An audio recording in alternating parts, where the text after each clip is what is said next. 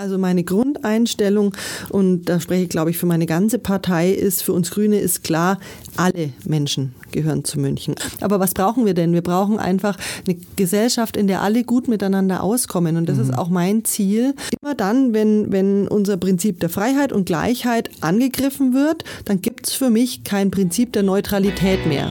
Grün auf die Ohren, der Podcast. Mit Katrin Habenschaden und Sebastian Glate.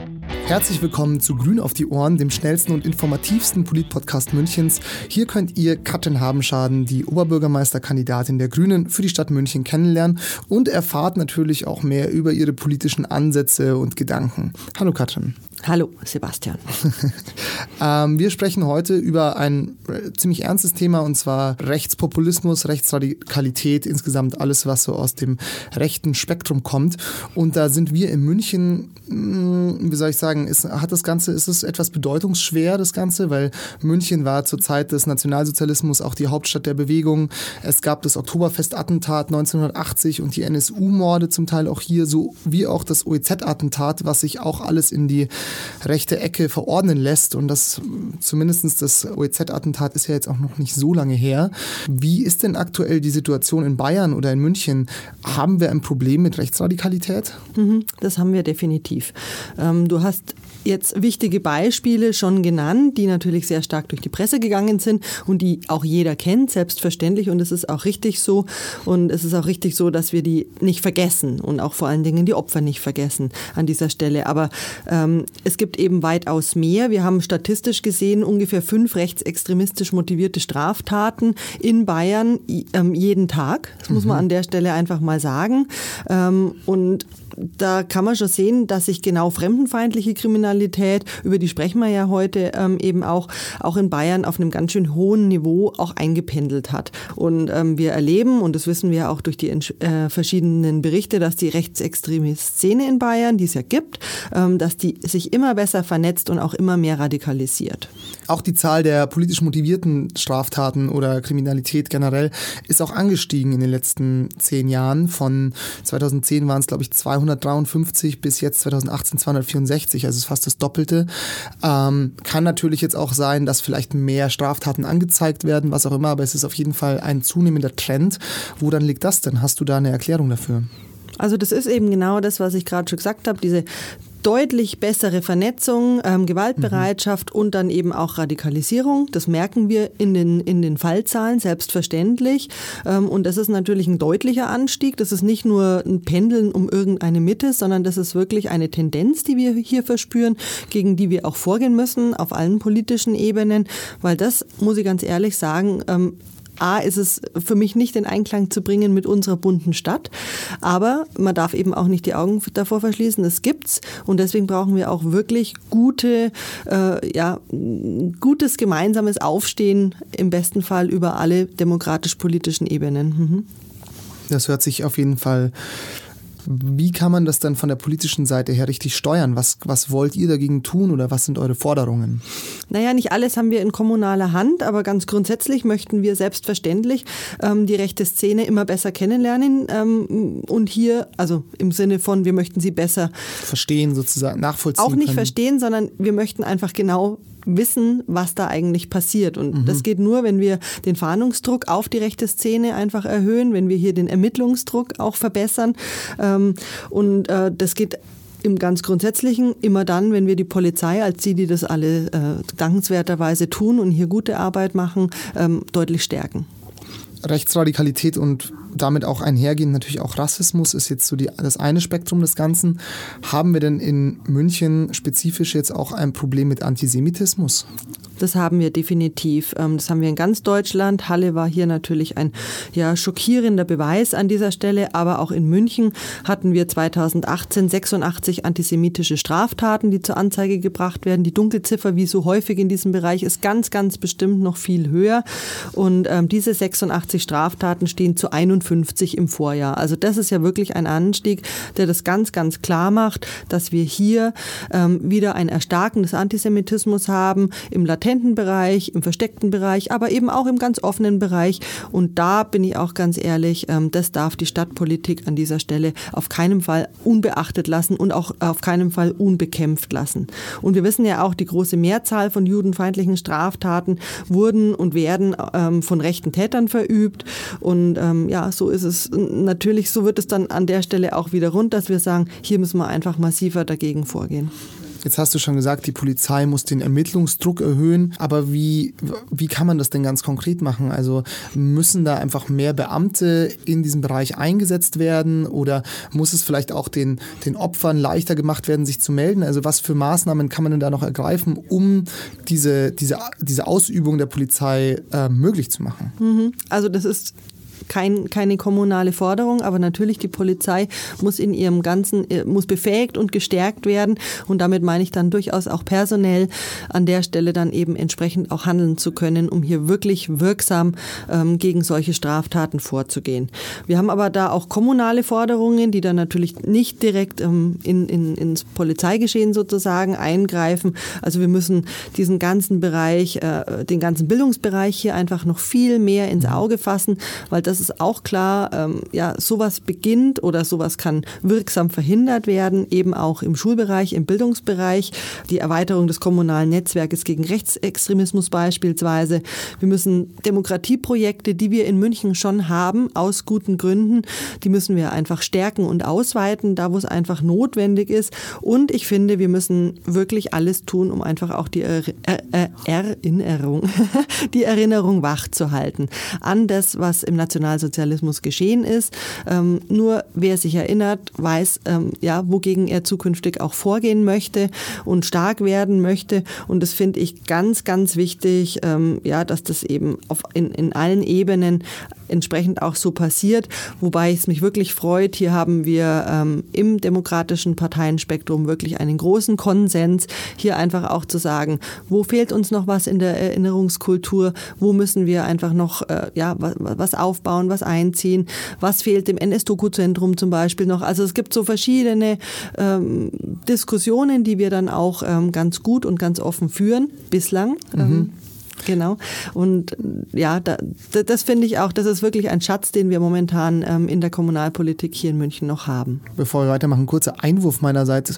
Das heißt, die Polizei obliegt dem Staat Bayern sozusagen. Also da habt ihr als Stadt ganz kein, genau. Genau, also nur genau. das ist War, war, mir auch gar nicht so bewusst. Mhm. Ich dachte, dass es also über den Staat organisiert ist, aber dann die städtische Polizei sozusagen über die Kommunalpolitik ähm, organisiert. Genau, also das ist einfach Freistaatssache und zum Beispiel auch solche Fragen. Ähm, ja, wie gut personell ausgestattet wird die Polizei. Das ist eben alles was, was dann sozusagen in der politischen Verantwortung ähm, dem Landtag unterliegt. Also meinem Empfinden nach gibt es in Bayern schon viel Polizei. Das hat man zum Beispiel gemerkt bei, den, ähm, bei dem Attentat im OEZ. Da war auf einmal die ganze Stadt voller Polizei, war auch irgendwie gut organisiert. Ich finde auch so in der Retrospektive wurde das auch nicht so schlecht gehandelt. Auch der Polizeisprecher hat da einen gute, guten Job geleistet. Der ist ja auch irgendwie ein bisschen zu Ruhm gekommen, sage ich mal, dadurch. Wird es dann, also werden dann die Polizisten aktuell einfach noch an der falschen Stelle eingesetzt oder wie kann ich mir das dann erklären? Ich glaube, hier muss man ein bisschen unterscheiden, ohne dass ich jetzt tatsächlich Profi auf Polizeigebiet äh, wäre, aber hier muss man unterscheiden natürlich ähm, von den Beamtinnen und Beamten, die man sieht im Straßenbild und natürlich dem großen Bereich, der im Hintergrund arbeitet mhm. und das ist natürlich die hauptsächliche Arbeit im Kampf gegen rechts und im Kampf ähm, mhm. ja, gegen äh, rechts rechtsmotivierte ähm, Straftaten, mhm. in welcher Ausprägung auch immer. Und von daher, ich weiß nur, die bayerischen, äh, die bayerische Polizei, die Beamtinnen und Beamten schieben eine groß, einen riesengroßen Batzen von Überstunden vor mhm. sich her. Und von daher ähm, ist es auch eine gute grüne Forderung hier zu sagen, die Polizei ähm, muss gestärkt werden, sodass sie auch wirklich ihre, ihrer Arbeit gut nachkommen kann. Du hast gerade schon die, ich sag mal ganz grob, Erinnerungskultur angesprochen. Äh, ich glaube tatsächlich auch, dass es jetzt dadurch, dass ja auch die Menschen, die den Nationalsozialismus aktiv miterlebt haben, auch immer weniger werden. Ne? Also ich weiß noch so, meine Oma hat es noch so richtig miterlebt, aber jetzt so die Leute, die dann halt irgendwann in den 40er Jahren geboren sind, die kennen das halt von ihren Eltern, aber haben nicht so den direkten Bezug dazu. Und da hast du absolut recht. Es gibt äh, das äh, NS-Dokumentationszentrum, das da äh, Aufarbeitung leistet. Es gibt auch das äh, KZ Dachau. Ähm, das jüdische Museum und überhaupt äh, genau. die jüdische Gemeinde, die ja da auch ja natürlich ähm, sehr stark ein, ein sehr starker Partner ist, zu sagen, wie können wir an, in diesen Bereichen dann eben auch unserer aller Kultur hier in München wirklich auch weiterarbeiten. Absolut. Und ich glaube, wenn du einmal in einer dieser Einrichtungen, Museen, was auch immer warst, wirft man einfach schon einen anderen Blick auf die ganze Sache. So. Also man kann ja da schon irgendwie mal, da weiß ich nicht, gibt es wahrscheinlich Leute, die machen da flapsige Bemerkungen drüber oder nehmen das vielleicht nicht so ernst oder vergessen das. Oder ähm, wie zum Beispiel auch, da können wir auch gleich gerne noch drüber reden, die AfD zum Beispiel, die sich dann wieder der Rhetorik der NS-Zeit bedient, unter anderem. Äh, ich glaube, wenn man, wenn man für sowas sensibilisiert wird, auch als Kind oder junger Erwachsener, muss, also entwickelt man da auch einfach einen anderen Blick darauf. Wollt ihr diese Einrichtungen vielleicht auch noch fördern oder was kann man da noch tun? Also was für uns ganz wichtig ist, ähm, ich glaube nämlich tatsächlich ganz höchstpersönlich, wer einmal in Dachau gewesen ist, vergisst es nie wieder. Mhm. Egal, äh, ja, wie, wie man in dem Moment das auch verarbeiten kann und dann vielleicht äh, ja die Nichtverarbeitung durch eine flapsige Bemerkung mhm. nur kompensieren kann. Aber ich glaube tatsächlich, das ist so eindrücklich und eindringlich, ähm, dass man das eben an der Stelle nicht mehr vergisst. Von daher finde ich es wirklich wichtig, dass die Münchner Schülerinnen und Schüler da auch gewesen sind, auch genau erleben ähm, oder, oder, oder erleben können, was dort einfach auch mal Schreckliches passiert ist. Gerade wegen dem, was du vorhin angesprochen hast, dass die Zeitzeuginnen und Zeitzeugen selbstverständlich immer weniger werden an dieser Stelle. Die uns oder auch mir eben noch immer noch ganz, ja, ganz, ganz gut in der Schule oder im Bekanntenkreis erzählen und vermitteln konnten, was da wirklich Schreckliches passiert ist. Und mhm. von daher glaube ich, auf die Erinnerungsorte an dieser Stelle müssen wir auch zukünftig einen viel größeren Schwerpunkt legen. Da stimme ich dir zu 100 Prozent zu. Ein anderes Thema, jetzt haben wir ein bisschen, also das war jetzt ja hauptsächlich sehr auf den Antisemitismus bezogen, aber auch Rassismus ist natürlich hier ein großes Problem. Ähm, ich hatte im Rahmen, äh, du weißt es, unsere Hörer vielleicht vielleicht auch. Ich mache ja noch mit meinem Kollegen, dem Sebastian Heigl, dann auch einen Podcast, wo wir Leute interviewen. Und da haben wir einen äh, Rapper und Schriftsteller, äh, Roger Reckless, also einen farbigen ähm, Musiker, getroffen und interviewt, der uns dann erzählt hat, also der ist in Markt Schwaben aufgewachsen, als sozusagen ganz normales bayerisches Kind im Endeffekt und war halt aber schwarz sozusagen ne? und hat, ähm, hat auch ein sehr interessantes Buch geschrieben ähm, und verarbeitet damit auch der Alltag, den Alltagsrassismus, der ihm dabei begegnet ist, dass zum Beispiel irgendwie ein Kind im Kindergarten zu ihm gesagt hat, ja, ich will nicht, dass ein Neger neben mir sitzt, so halt so frei heraus und er wusste gar nicht damit umzugehen, so also so. Aber daran sieht man ja auch, ähm, dass genau die Bildungsprojekte in diesem Bereich so unglaublich wichtig sind, ähm, wenn das einfach noch in den letzten, sage ich mal, 10 bis 20 Jahren immer noch, so muss man es ja sagen, schrecklicherweise immer noch so passiert und immer noch ein Thema ist. Mhm. Was kann man denn da dagegen machen? Also gibt es da irgendwelche Ideen oder Ansätze, wie man, also ich glaube, ich denke, es ist halt, ähm, man muss die jungen Leute dafür sensibilisieren, dass es halt dass alle Menschen irgendwie gleich sind und alle auch ein Recht haben, hier zu sein und so. Was kann man denn da tun, um das vielleicht schon auch bei den Schülern oder bei den Jugendlichen so in, den, in die Wahrnehmung zu bringen? Mhm. Also gute Demokratieprojekte in den Schulen, in den Kindergärten, aber eben auch schon sind äh, ein wichtiger, wichtiger Schritt.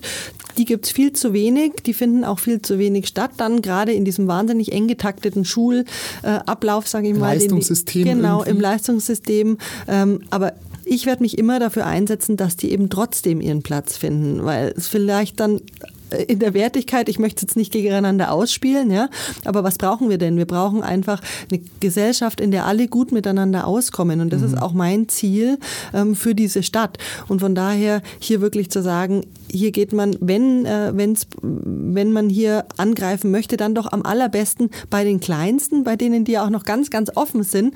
Ähm, ja. Es wird niemand als Rassist geboren. Kein einziges Kind wird es. Ähm, und von daher glaube ich, da, da sind die Korridore ganz weit offen, die Herzen Herzen sind auch noch ganz weit offen und von daher ist das für mich ein ganz wichtiger Punkt. Gibt es denn da aktuell schon ähm, beispielhafte du hast es jetzt Demokratieprojekte, ich würde mal sagen so generell Sozialprojekte.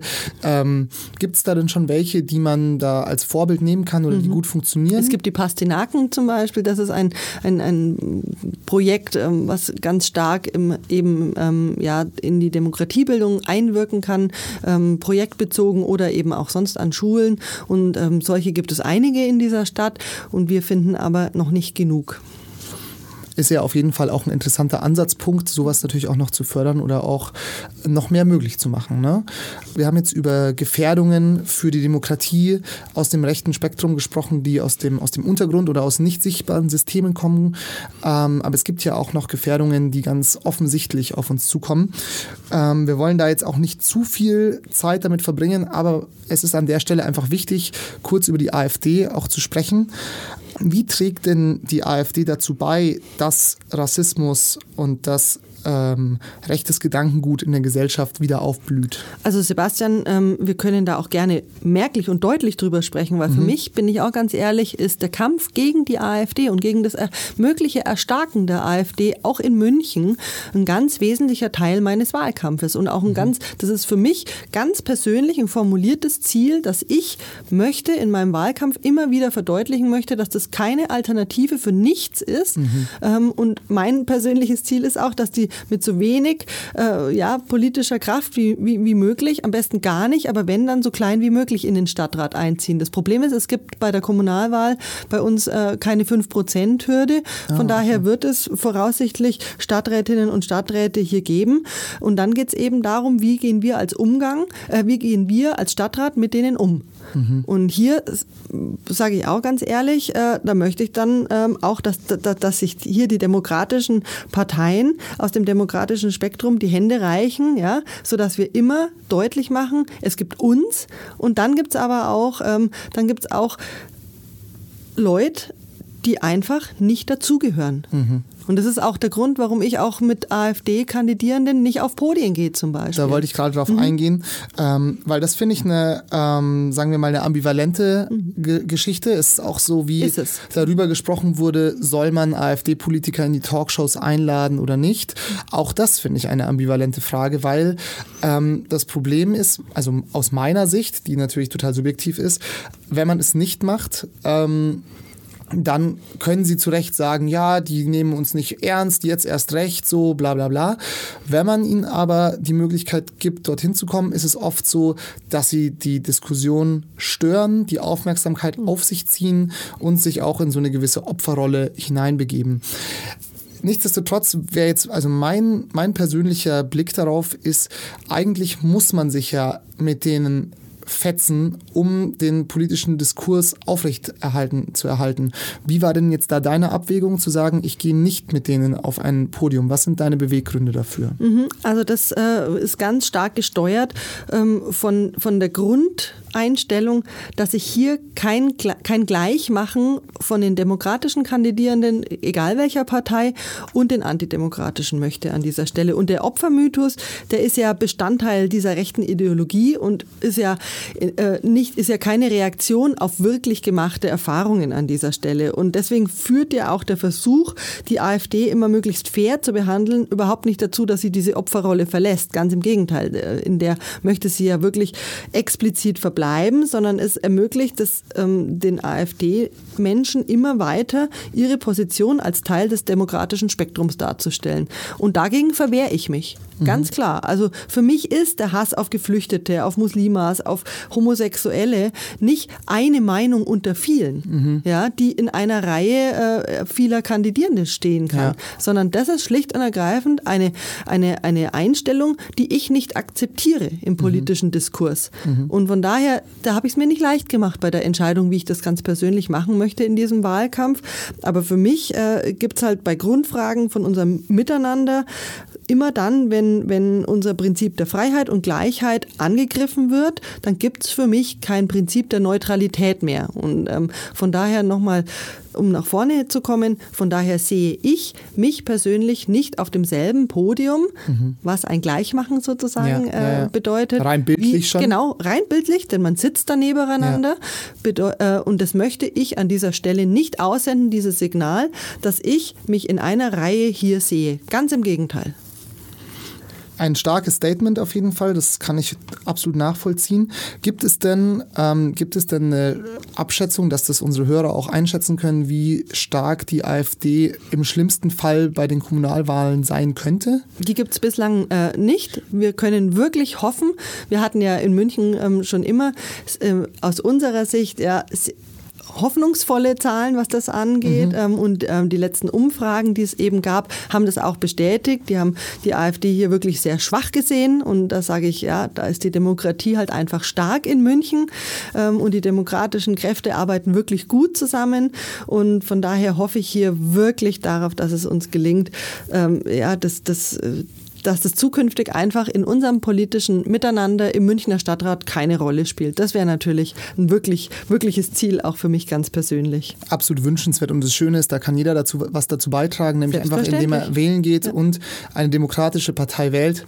Ob das jetzt die SPD, die Grünen oder die Tierschutzpartei sind, sage ich mal, ist dann für mich auch in dem Moment erstmal nebensächlich. Für dich wäre es natürlich schön, wenn sie alle die Grüne wählen. Ne? Da bin ich schon ganz ehrlich, genau. Ähm, ja, klar. Tatsächlich der erste Aufruf Aufruf geht in Richtung geht wählen an diesem genau. 15. März zu, bei dieser Kommunalwahl, weil es steht einfach schon noch ein bisschen mehr auf dem Spiel, als man vielleicht äh, momentan noch so denkt. Ja. Genau, mit diesem, äh, mit diesem äh, Problem der Nicht-Alternative für Deutschland. Und dann bin ich aber, gehe geh ich schon auch noch weiter und ja, sage, und im allerbesten Fall alle stimmen den Grünen. Ja, natürlich. Das, das, also das wäre ja, auch, wär ja auch unehrlich, wenn du das nicht machen würdest. Eine Frage, die mir in der Vorbereitung auf dieses Interview und dieses Thema gekommen ist, ähm, ist, wo ist denn für dich die Trennlinie zwischen konservativen Parteien und rechtspopulistischen Parteien? Mhm. Also für mich wird die Trennlinie immer dann ähm, überschritten, wenn die Gleichheit aller Menschen in Frage gestellt wird. Also das ist bei mir ganz wichtig. Also so die Grundfragen des demokratischen Miteinanders, das Prinzip der Freiheit und der Gleichheit, wenn das in Frage gestellt wird, beziehungsweise wenn ganz klar rauskommt, dass das äh, Parteien ähm, für sich so nicht, so nicht einziehen. Ja? Und da da, da verläuft für mich die Trennlinie und da verläuft dann für mich auch äh, die Trennlinie zu sitzen bleiben und im politischen Diskurs bleiben mhm. und aufstehen und dagegen kämpfen. Inwiefern bist du denn persönlich schon damit in Kontakt gekommen mit äh, Rechtspopulismus oder Rechtsradikalität? Heißt, ähm, gab es schon Drohungen gegen deine Person aus dem rechten Spektrum? Drohungen gab es. Ähm, es gibt sie aber vor allem in dem sogenannten ähm, Social-Media-Bereich und eben online. Und hier habe ich schon stark gemerkt, wie ich nach dem Bekanntwerden meiner Kandidatur hier dann tatsächlich auch auf den Schirm der Rechten geraten bin ähm, und ja dann auch der ja häufig dummen, aber ganz häufig auch wirklich verletzenden Hetze ausgesetzt war. Ich bin aber auch ganz ehrlich, ähm, das ängstigt mich an dieser Stelle weniger, als dass es mich motiviert, hier wirklich auch in dem Bereich weiterhin aufzustehen. Euer Statement ist ähm, kein Fußbreit den Rechten. Ähm, was ist denn die, die Forderung oder der, die Aussage, die von deiner Seite aus dahinter steht? Mhm. Also meine Grundeinstellung, und da spreche ich, glaube ich, für meine ganze Partei, ist, für uns Grüne ist klar, alle Menschen gehören zu München. Alle Menschen, egal wo sie herkommen, wen sie lieben, was ihr Glauben ist, welche Hautfarbe sie haben und, und, und. Und, also, und deswegen werden wir auch die offene Stadtgesellschaft immer mit allem, was uns zur Verfügung steht, verteidigen. Also mit allen Möglichkeiten, die wir als Stadträtinnen und Stadträte haben, aber eben auch als Partei, als Zivilgesellschaft haben. Also da war schon immer ein großer Schwerpunkt unseres politischen Handelns und es wird auch in Zukunft so sein. Dann würde ich sagen, verabschieden wir uns mit diesem Statement aus dieser Folge und ich wünsche dir noch einen schönen Nachmittag. Den wünsche ich dir auch, Sebastian. Und unseren Hörern natürlich auch. Tschüss und bis zur nächsten Folge. Bis bald. Grün auf die Ohren ist eine Produktion von Bündnis 90 Die Grünen, Stadtverband München und Donkey Shot Entertainment. Verantwortlich für alle Inhalte dieses Podcasts Bündnis 90 Die Grünen. Weitere Infos findet ihr unter katrin-habenschaden.de und grüne-münchen.de.